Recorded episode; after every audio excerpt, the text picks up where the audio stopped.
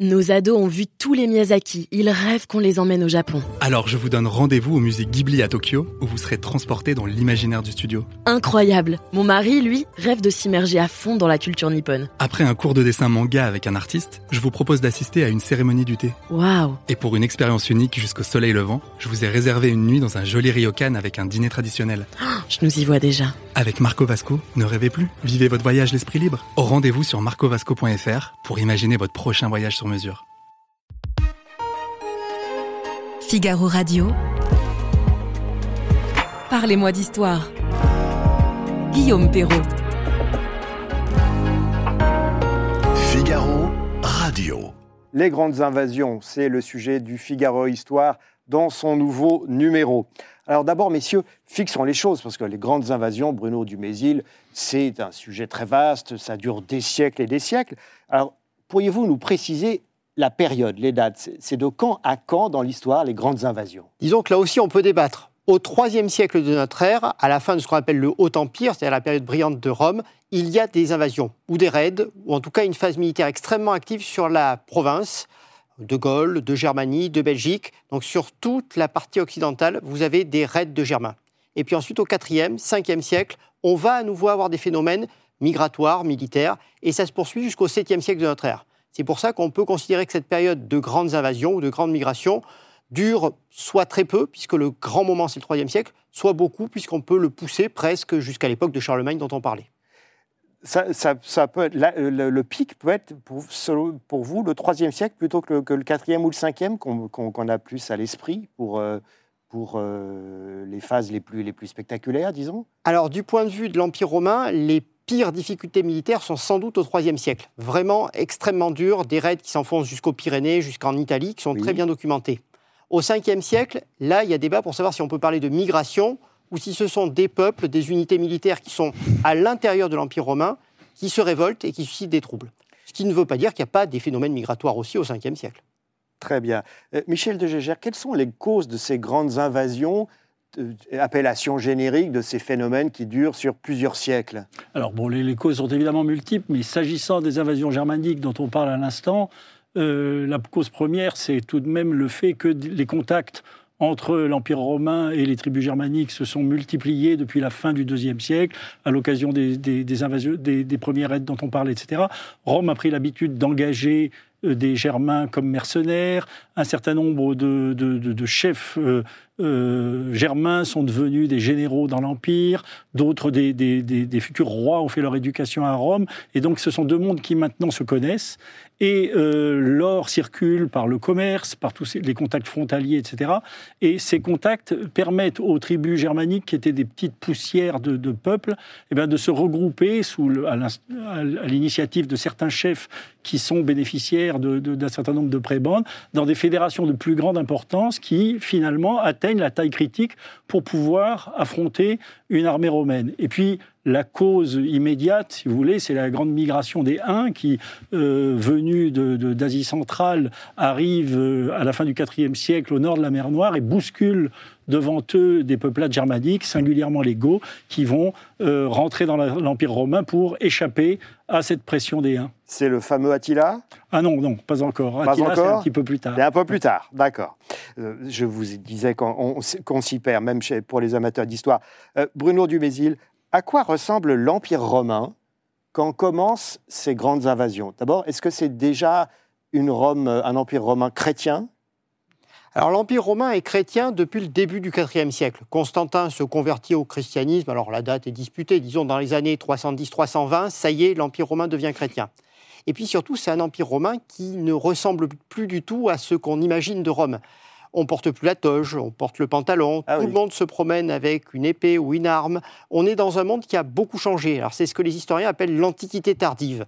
Alors c'est une appellation qui est un peu péjorative, comme si c'était un peu la fin de la fin, mais c'est un autre monde. C'est un monde où on fait beaucoup de droits, où on fait beaucoup d'administration. L'image qu'on a par Astérix de l'Empire très bureaucratique, en fait, c'est l'Empire du 4e, 5e siècle. C'est autre chose, c'est plus le monde des cités, c'est le monde d'un État monolithique, de ce qu'on appelle la romanité triomphante, c'est-à-dire que tout le monde se sent romain, Oui. alors que jusque-là, on se sentait gaulois, habitants de Bordeaux, habitants de Nantes, on appartenait encore aux anciens peuples. Là, cette fois-ci, on a construit un vrai empire romain, une vraie romanité. mais par opposition, évidemment, se construit la barbarie.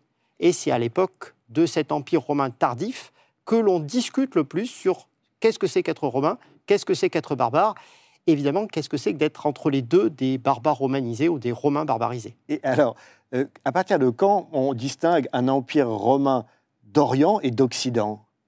Alors c'est progressif. Euh, les divisions de Rome se font à partir du IIIe siècle. Oui. Rome est devenue trop grande pour être gérée. Donc il y a besoin de faire des petits empires romains, trois, quatre, généralement quatre, où on va mettre quatre empereurs sur les frontières. à Tant que ça siècle. Oui, Il n'y en a pas que deux, parce que classiquement, on distingue Orient-Occident, c'est plus compliqué. C'est plus compliqué, c'est souvent quatre. Alors ça va être difficile à gérer parce que quatre empereurs, ils s'entendent pas. hein. Donc euh, généralement, il y en a un, le plus fort, qui massacre tous les autres. C'est ce que va faire Constantin.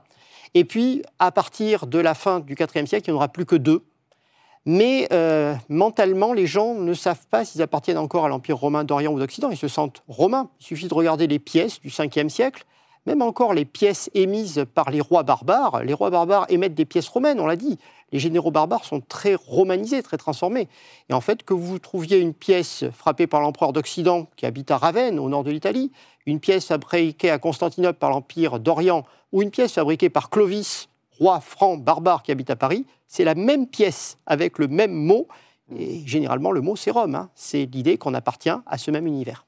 C'est peut-être aussi pour s'approprier le prestige de l'Empire romain dans le cas des, des nouveaux, des nouveaux royaumes que, que vous évoquez. Alors assurément, ces gens-là ont besoin de s'approprier euh, le prestige, la légitimité, et puis les taxes. hein. Euh, Oui. À quoi ça sert la monnaie À quoi ça sert la romanité À remplir les caisses d'un État, que cet État soit romain ou barbare. Parce qu'on on a souvent, pardon, j'interviens, mais on a souvent dit que, euh, effectivement, le- le- l'école historique qui conteste le caractère dramatique des invasions insiste sur le fait que ce sont deux mondes qui se connaissent très bien. Mais cette force d'attraction qu'exerce le monde romain sur le monde barbare est une des causes des invasions. C'est-à-dire que les barbares ne viennent bien entendu pas pour détruire l'Empire romain, le mot barbare viennent... n'est pas péjoratif en soi, c'est Ah si, quand même. quand même Si, quand même. Il est péjoratif. ceux oui. qui ne parlent pas euh, grec à l'origine, puis grec ou latin. donc n'ont pas accès à la pensée rationnelle, n'ont pas accès à la délibération. Non, c'est tout de même péjoratif. Mais ce monde barbare, lui, connaît les réalisations romaines, est attiré par elles et souhaite profiter, si vous voulez, des avantages de, la paix romaine, qu'ils vont détruire, mais ils vont la détruire malgré eux. Alors, comment réagit euh, l'autorité romaine face à ces grandes invasions? Euh, Est-ce que, l'Empire euh, romain d'Occident essaie plusieurs politiques en même temps, tour à tour Alors, il y a, eu beaucoup de, tentatives politiques, mais si vous voulez, euh, on a traité les barbares de façon différente en fonction des, circonstances. On a eu des phénomènes d'immigration, on a accueilli les barbares en leur donnant un statut. Quelquefois, on accueille des tribus, dès la fin du deuxième siècle, on accueille, on accueille des tribus complètes avec leurs chefs, dont on fait une espèce de grand propriétaire terrien avec ces hommes. D'autres fois, ce sont au contraire des peuples vaincus qui sont déportés et dispersés comme colons dans l'Empire romain. Là, c'est un statut beaucoup plus dur, hein, où ils n'ont pas l'accès à la citoyenneté, ils sont privés de leur solidarité tribale. Et puis, il y a les barbares qui sont restés à l'extérieur, avec lesquels on noue des liens, c'est-à-dire que Constantin notamment caresse l'idée de royaume client qui serait à l'extérieur des frontières, à l'extérieur du limès, mais qui servirait un petit peu d'État tampon. Et notamment, il, noue des alliances avec les Goths pour créer ce, ce type d'État tampon. Et puis, ce qui va se passer à la fin du IVe siècle, c'est que euh, un groupe de barbares qui veut rentrer dans l'Empire romain, mais finalement de façon assez traditionnelle, comme immigré fuyant les Huns, euh, va être mal accueilli, se révolter. Il y aura une bataille où un empereur romain euh, sera tué, une armée romaine liquidée, et on ne va pas arriver. C'est Andrinople c'est Andrinople avec l'empereur Valence, et puis le successeur de Valence, Théodose, ne va pas arriver à mater totalement cette révolte et va faire une paix de compromis. Et cette paix de compromis va consister à appliquer les solutions que l'on appliquait autrefois pour l'extérieur de l'Empire à l'intérieur de l'Empire. C'est-à-dire qu'on va installer les Goths un petit peu comme un État dans l'État, avec leurs chefs tribaux, leurs armes, leur solidarité tribale. Et donc, on va leur concéder un territoire en échange eh bien, de l'assistance militaire qu'ils vont euh, prêter à l'empereur. Alors, ça va fonctionner en partie, puisque ces, ces vont aider l'empereur dans différentes campagnes contre des usurpateurs.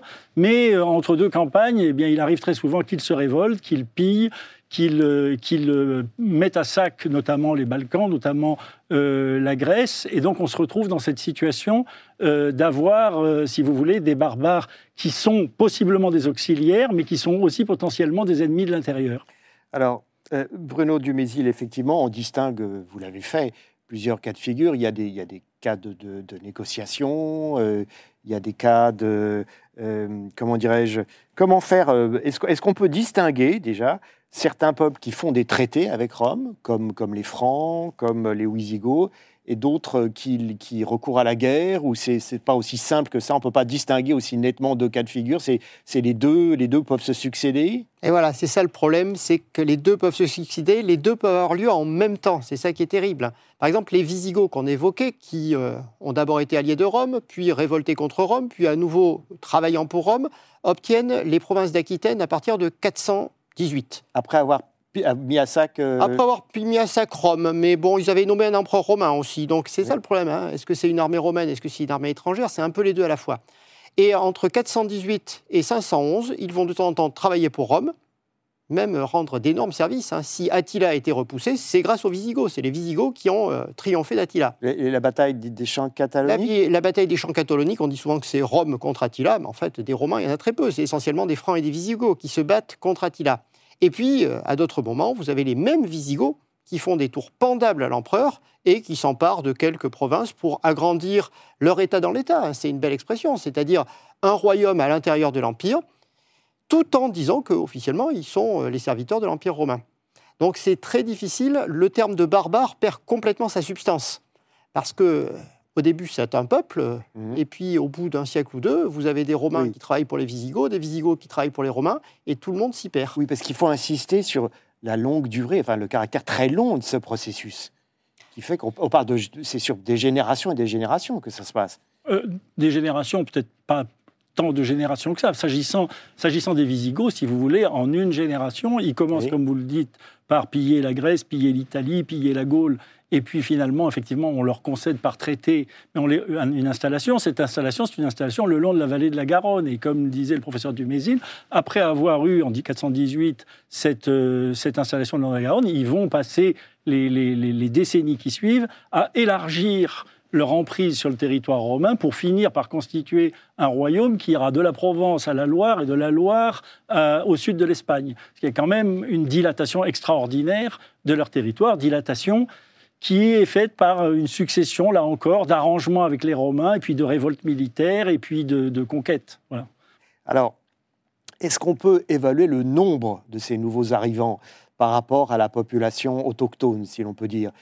La proportion est un peu, est un peu surprenante. On dit qu'ils sont pas si nombreux. On lit qu'ils sont pas si nombreux que ça, ces nouveaux arrivants. Alors, on a très peu de chiffres pour ces époques-là. Euh, Le seul chiffre à peu près fiable qu'on peut avoir, c'est pour les Vandales lorsqu'ils traversent le détroit de Gibraltar, puisque des barbares germaniques vont envahir l'Afrique romaine et fonder un État autour de Carthage. Et on nous dit que lors du passage, au début du 5e siècle, il serait 80 000. Alors, 80 000, Ah, c'est quand même- c'est quand même très, beaucoup. très peu. Ah bon, Ouais. bah, vous voyez, moi, je, je réagissais comme euh, 80 000, mais C'est pas, pas quatre- 80 000, pas 80 000 guerriers, c'est combattants. 80 000 C'est personnes. c'est c'est 80 000 ça, personnes, c'est hommes, femmes, 80 enfants, tout compris. Mais si vous voulez, la, la grande différence entre les Romains et les barbares, c'est que de 80 000 personnes, en gros, on pense que c'est 1 sur 4 qui est guerrier. Donc c'est un peuple pillard qui, de 80 000 personnes, tire 20 000 guerriers. Oui. En face, vous avez l'Empire romain d'Occident et probablement 25 millions d'habitants. De ces 25 millions d'habitants, ils tirent des effectifs militaires qui sont de l'ordre de 60, 70 000. Euh, donc on voit des armées romaines de 30 000. Donc si vous voulez, si on totalise les estimations qu'on a, parce qu'effectivement, comme dit le professeur Dumézil, toutes les, les estimations sont très relatives, parce que les historiens de l'Antiquité ne sont pas des statisticiens, ils donnent des chiffres qui, Oui. sont, qui sont sujets à caution. à caution. On pense qu'environ l'ensemble des forces barbares qui se sont, des soldats, des guerriers pour le coup, qui ont été euh, en, en action en même temps, euh, justement, pendant ce 5e siècle, c'est de l'ordre de 120 000. Hein, et pour une population de l'ordre du million, quoi, en gros, euh, une population barbare de l'ordre du million. Et en face de ces 120 000 euh, soldats barbares, évidemment dispersés en différents peuples, heureusement, euh, eh bien, les Romains tirent 65 000 soldats de leurs 25 millions d'habitants, parce que c'est un peuple sédentaire, qui a une activité économique, qui laboure la terre, qui, a autre chose à faire que la guerre. Ouais, mais enfin, qui est devenue la grande armée romaine qu'on lit, qu'on voit dans, quand on lit Astérix, euh, juste précisément. C'est pas, c'était il y a trois siècles avant, donc euh, c'est fini la grande armée Mais romaine? la grande armée romaine a toujours été composée d'auxiliaires. hein. Oui. On pense souvent aux légions, qui sont romaines, mais les unités les plus efficaces sont depuis la guerre des Gaules. hein, il suffit de relire César. C'est les auxiliaires germains de César qui ont Mm. surtout contribué à ga- gagner la guerre des Gaules. Donc Rome a toujours embauché des mercenaires. Mais tant que Rome a été capable de financer ses mercenaires et de contrôler ses mercenaires, ça allait. Le problème, c'est qu'à partir du 4e et surtout du 5e siècle, ben, ces unités de mercenaires qui étaient des unités annexes deviennent le cœur de l'armée romaine. Et donc faire la différence entre l'armée romaine et l'armée barbare devient un petit peu difficile quand le généralissime de l'armée romaine s'appelle par exemple Stilicon. Le chef de l'armée romaine en 400 est un vandale. Alors, mais précisément, euh, Bruno Dumézil, comment expliquer ce changement de nature de l'armée romaine Est-ce que ça veut dire que les, les, les gallo-romains autochtones, si je peux dire, si dire euh, euh, euh, s'étaient détournés de, de, de, de- de l'art militaire, de, que, que ça avait perdu en prestige, en, en, en centralité dans l'État, et que Alors il y a un peu de ça. Il y a aussi qu'il y a eu quand même de terribles épidémies à Rome. hein. La population a vraiment beaucoup baissé au IIIe siècle. On estime qu'il y a 20% de la population romaine qui est morte dans l'épidémie. Ça fait vraiment beaucoup. Et puis il y a un autre phénomène, c'est que tout le IIIe siècle a été occupé par des usurpations à l'intérieur de l'Empire. Donc euh, quand les empereurs réussissent enfin à se stabiliser à l'époque de Constantin, qui est-ce qu'ils vont embaucher comme généraux? Tout sauf des Romains. Parce que les Romains nommés comme généraux sont les premiers à se révolter. Vous prenez un barbare comme généralissime, il est barbare, il ne pourra jamais devenir empereur romain. Donc il est beaucoup plus fiable. Et ça va être le cas jusqu'au XIIe siècle, puisque l'Empire romain va se perpétuer en Orient. Si vous pensez à Byzance, la garde rapprochée de l'empereur byzantin est composée de varanges, c'est-à-dire de vikings. Parce qu'on préfère avoir Ça, un viking comme garde du corps plutôt qu'un romain d'Orient qui risque de devenir empereur. c'est assez étonnant. La classe sénatoriale a été exclue, exclue des hauts commandements, curieusement, Euh, Parce qu'ils par étaient la trop crainte de l'usurpation. C'est ça, par la crainte Parce de que le. IIIe siècle a été ponctué d'usurpation. Quand un général était vainqueur, il était tenté de se faire acclamer empereur. Ça- et ce qui est très curieux, c'est ce préjugé qui fait qu'aucun général barbare ne songe à se faire proclamer empereur. C'est un truc qui est simplement impensable. Alors, C'est arrivé ponctuellement, peut-être une fois, un franc au IVe siècle, mais ça dure euh, même pas un an. Alors, alors, ces fameuses inva- un siècle d'invasion barbare, Michel de Gégère, est-ce qu'il se, est-ce qu'il se caractérise par un recul économique et démographique ou non? Alors le- la démographie de cette, de cette époque-là est très, est très obscure, mais on sait qu'il y a quand même eu des, des épidémies. Il y a la peste justinienne au VIe siècle. Euh, on sait qu'il y a des, des récits de famine, etc. Probablement qu'il y a eu un recul de la démographie, mais on n'a pas des données euh, extrêmement précises. L'économie, il y a quand même un certain nombre de, de- comment dire, de, de données de l'Empire romain, même finissant, qui disparaissent euh, dans les périodes suivantes. Euh, C'est-à-dire, par exemple, notamment, enfin, le principal, c'est les échanges à longue distance qui permettaient la spécialisation. Chaque, chacun faisait ce qu'il savait le mieux faire, les terres donnaient ce le- les les meilleurs produits, parce qu'on pouvait toujours euh, échanger d'un bout à l'autre de l'Empire. À partir du moment où on est devant un territoire morcelé, avec des royaumes souvent en guerre les uns avec les autres, ces échanges sont beaucoup plus compliqués et il y a un certain repli vers une certaine autarcie qui n'est pas Mmh. euh, très favorable au développement économique. Et puis l'État lui-même jouait un rôle économique, c'est-à-dire que malgré tout, l'État romain assurait l'approvisionnement de Rome, l'approvisionnement d'Alexandrie, d'un certain nombre de villes. Ça favorisait évidemment l'agriculture dans les grandes plaines céréalières en, en Sicile ou en Afrique, c'est-à-dire en, en Tunisie. Euh, il y avait un certain nombre de, de- de, si vous voulez, de choses qui étaient dues à, ces, à, cet, approvisionnement. Euh, les, bateaux repartaient, par exemple, de Rome en Afrique avec des briques euh, dans le fond de cale pour servir de, de- de contrepoids, euh, de stabilisateur, si vous voulez, ce qui permettait l'arrivée de briques en Afrique. Il y a des tuiles qui donc, partaient, donc, etc. oui, donc Et donc avait- ces échanges de longue distance, certainement quand ils disparaissent, ont des conséquences économiques qu'on mesure un petit peu à la disparition de la monnaie de cuivre. Le fait que quand, dans les, cherche à l'époque mérovingienne, eh bien, euh, la monnaie de cuivre a disparu, ce qui... euh, mérovingienne ou visigothique, etc., euh, euh, la, la- la monnaie de cuivre ayant disparu, ça, ça laisse penser que les, les échanges de la vie courante ont été remplacés par du troc, ce qui est quand même le propre d'une économie autarcique. Bruno Dumézil, est-ce que c'est aussi votre analyse de... Alors oui, l'économie mondialisée s'effondre hein, sur un certain nombre de produits, les céréales, la céramique. hein. Par exemple, la province de Grande-Bretagne ne savait pas faire euh, des céramiques tournées, tout simplement parce qu'on les importait de Gaule ou d'Afrique. Euh, lorsque les échanges s'effondrent, euh, la province de Britannia, c'est-à-dire l'Angleterre actuelle, se retrouve à fabriquer des céramiques à la main sans le tour du potier parce qu'on ne sait plus faire. Donc c'est vraiment un gros traumatisme. Ce n'est pas vrai pour les produits de luxe, parce que les produits de luxe vont continuer à venir d'Extrême-Orient, notamment d'Inde et du Rajasthan, jusqu'au VIe siècle. Mais c'est quand même un énorme traumatisme économique, social également, c'est-à-dire que les chaînes de production sont rompues la population baisse, les systèmes de commercialisation ne fonctionnent plus, ça veut dire aussi qu'on va devoir trouver d'autres solutions pour produire. Par exemple, passer à l'élevage. Il y a beaucoup de régions qui se reconvertissent dans l'élevage.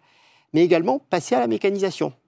Le moulin à eau, qui était connu dans l'Antiquité mais très très peu répandu, explose au 6e, 7e siècle. Alors ah ça, c'est contre-intuitif. On pourrait se dire l'Empire romain, avec toute sa technologie, disparaît avec les grandes invasions. C'est un peu vrai. Mais ce qu'on a réussi à sauvegarder, on le fait plus, et tout simplement parce qu'on a moins d'esclaves. Autrefois, mm. vous vouliez moudre votre farine, vous mettiez des esclaves à tourner. Mm. À partir du VIe siècle, il n'y a pas assez d'hommes, il n'y a pas assez de richesses pour avoir des esclaves. Ben, vous faites un petit moulin à eau et on voit les moulins à eau se développer partout au 7e siècle. C'est un autre monde. Et qu'est-ce qui subsiste de la civilisation romaine? Est-ce que traditionnellement, on a l'image de l'Église qui est la gardienne de la culture romaine dans les monastères, qui va transmettre euh, ça aux générations, aux générations futures? Est-ce que euh, y a une part de vérité? Alors, il y a une part de vérité. L'Église a été un énorme conservatoire, mais il ne faut pas oublier ce qu'on évoquait, c'est que les généraux romains étaient romanisés ou barbarisés, mais en tout cas, les gens qui avaient la fonction militaire connaissaient un peu d'administration. Ce qui veut dire que les rois, les premiers rois du Moyen Âge, les rois vandales à Carthage, les rois visigoths à Tolède, les rois francs à Paris, vont être des administrateurs et produisent des textes. Alors malheureusement, ils écrivent sur du papyrus. Donc le papyrus, ça survit pas bien. Mmh. Mais euh, le peu qu'on a conservé nous montre bah, qu'ils n'ont pas tout conservé. Il ne s'agit pas de dire qu'on est comme dans la civilisation d'Auguste, mais quand on a besoin de faire un contrat commercial, quand on a besoin de faire une quittance de loyer, quand on a besoin de faire un formulaire de divorce, on le fait par écrit. Donc on est encore dans une civilisation de l'écrit, alors que paradoxalement, le monde de Charlemagne, dont on a parlé dans le documentaire, est un monde où on utilise moins d'écrit, bah, parce qu'on est déjà dans une autre civilisation. Mais les, actes juridiques, est-ce qu'ils relèvent euh, du droit romain? C'est le droit romain qui est utilisé ou c'est tout à fait différent? Alors c'est du droit romain tardif et du droit romain provincial. Donc il y a beaucoup de droit romain énormément de droit romain. On a conservé 12 manuscrits de droit romain antérieurs à l'an 800. On en a pratiquement plus que de Bibles. Donc il faut imaginer qu'on est vraiment dans une situation où on aime beaucoup la paperasse administrative. Mais en même temps, il y a des procédures nouvelles. il y a des modes de règlement des conflits euh, juridiques où on peut mettre la main dans un chaudron d'eau bouillante. Alors pour nous, ça a l'air très barbare. C'est peut-être très barbare. C'est ce qu'on appelle l'ordalie, c'est le jugement de Dieu. Et ça vient d'où? Les historiens débattent soit du monde germanique, mais comme on n'a pas de preuves en Germanie, on a toujours tendance à voir que les choses qui viennent de Germanie, soit de la Bible, parce que dans la ah Bible, il y a des jugements par l'eau. Dans tous les cas, c'est un mode de jugement qui, quand il apparaît, est chrétien. C'est-à-dire que quand vous ne savez pas, vous demandez à Dieu. Dieu va décider qui se brûle ou qui ne se brûle pas. Sur, pardon, mais sur le, rôle du catholicisme, etc., de la religion chrétienne dans, ce, passage de témoin, il y a quelque chose de très intéressant, c'est que le fait que la plupart des barbares sont ariens, parce qu'ils ont été convertis au IVe siècle par un évêque arien, c'est une hérésie qui ne croit pas à la divinité du Christ pour... Euh, pour, euh, pour faire simple, voilà. Euh, et ce qui se passe, c'est que là où restent des barbares ariens, eh bien, la fusion ne se fait pas. C'est-à-dire qu'on ne se marie pas entre, entre ariens et catholiques. Et le fait que, par exemple, Clovis, en Gaule, choisisse le, christianisme nicéen, le catholicisme, fait que bah, les Francs et les Gaulois vont se marier et qu'en deux générations, on ne saura plus qui est franc, qui est gaulois. Et en Espagne, euh, les Visigoths sont ariens, mais au VIe siècle, un roi Récared qui passe de, l'arianisme au catholicisme. Et à partir de ce moment-là, bah, les élites barbares et les élites ibériques vont elles aussi complètement fondre. Et donc il y a une espèce de naissance d'un nouveau peuple, même si l'apport quantitatif des barbares est très faible, mais euh, il y a cette espèce de naissance d'un nouveau peuple, d'une nouvelle identité euh, autour du catholicisme. Alors un grand débat euh, depuis quelques décennies, c'est sur l'expression même de grandes invasions. certains y restent, y restent attachés, enfin attachés, ils restent, fidèles à cette expression. D'autres la trouvent euh, disons, euh, moins judicieuse que d'autres expressions. Qu'est-ce que vous en pensez, Bruno Dumézil alors, est-ce qu'on a des grandes invasions, des grandes migrations Est-ce qu'on a une transformation du monde romain Il y a pas mal de débats. Alors, il faut dire qu'il y a eu des invasions. Il y a des moments où il y a des invasions. Il y a des moments aussi où il y a des migrations. Et il y a des moments où il y a des transformations. Le risque, c'est de lier peut-être les trois phénomènes. C'est-à-dire qu'il y a des endroits où il y a eu véritablement des déplacements massifs de population et ça n'a pas changé grand-chose à la civilisation romaine. D'autres endroits où il y a eu finalement peu de perturbations militaires et où la civilisation romaine a complètement changé. Donc, parlons d'Antiquité tardive. C'est pas mal l'Antiquité tardive. Bon, ah oui, certainement, pour, pour ce qui est de la période, mais enfin, pour, pour, pour qualifier les faits eux-mêmes, Ah Michel oui, de il semble Géger, que vous- le terme vous- de migration est insuffisant parce que c'est quand même des bandes guerrières qui viennent euh, s'imposer par la violence. Le terme d'invasion n'est pas absolument satisfaisant parce que ce n'est pas des, euh, des entreprises de conquête, ce sont des gens qui traînent derrière eux leur peuple pour y installer leurs ressortissants. Très bien. Merci, messieurs, pour ce débat qui, qui est, qui est passionnant sur un sujet finalement méconnu et riche. Je rappelle le titre du, euh, du dossier du Figaro Histoire, Quand l'Europe faisait face aux grandes invasions. Bruno Dumézil, votre actualité éditoriale, c'est aussi Charlemagne, un livre qui paraît aux presses universitaires de France. Merci aux téléspectateurs de nous avoir suivis et je vous dis à très bientôt pour un nouveau numéro de Parlez-moi d'histoire. Nos ados ont vu tous les Miyazaki. Ils rêvent qu'on les emmène au Japon. Alors je vous donne rendez-vous au musée Ghibli à Tokyo, où vous serez transporté dans l'imaginaire du studio. Incroyable. Mon mari, lui, rêve de s'immerger à fond dans la culture nippone. Après un cours de dessin manga avec un artiste, je vous propose d'assister à une cérémonie du thé. Waouh. Et pour une expérience unique jusqu'au soleil levant, je vous ai réservé une nuit dans un joli ryokan avec un dîner traditionnel. Je nous y vois déjà. Avec Marco Vasco, ne rêvez plus, vivez votre voyage l'esprit libre. Au rendez-vous sur marcovasco.fr pour imaginer votre prochain voyage sur mesure.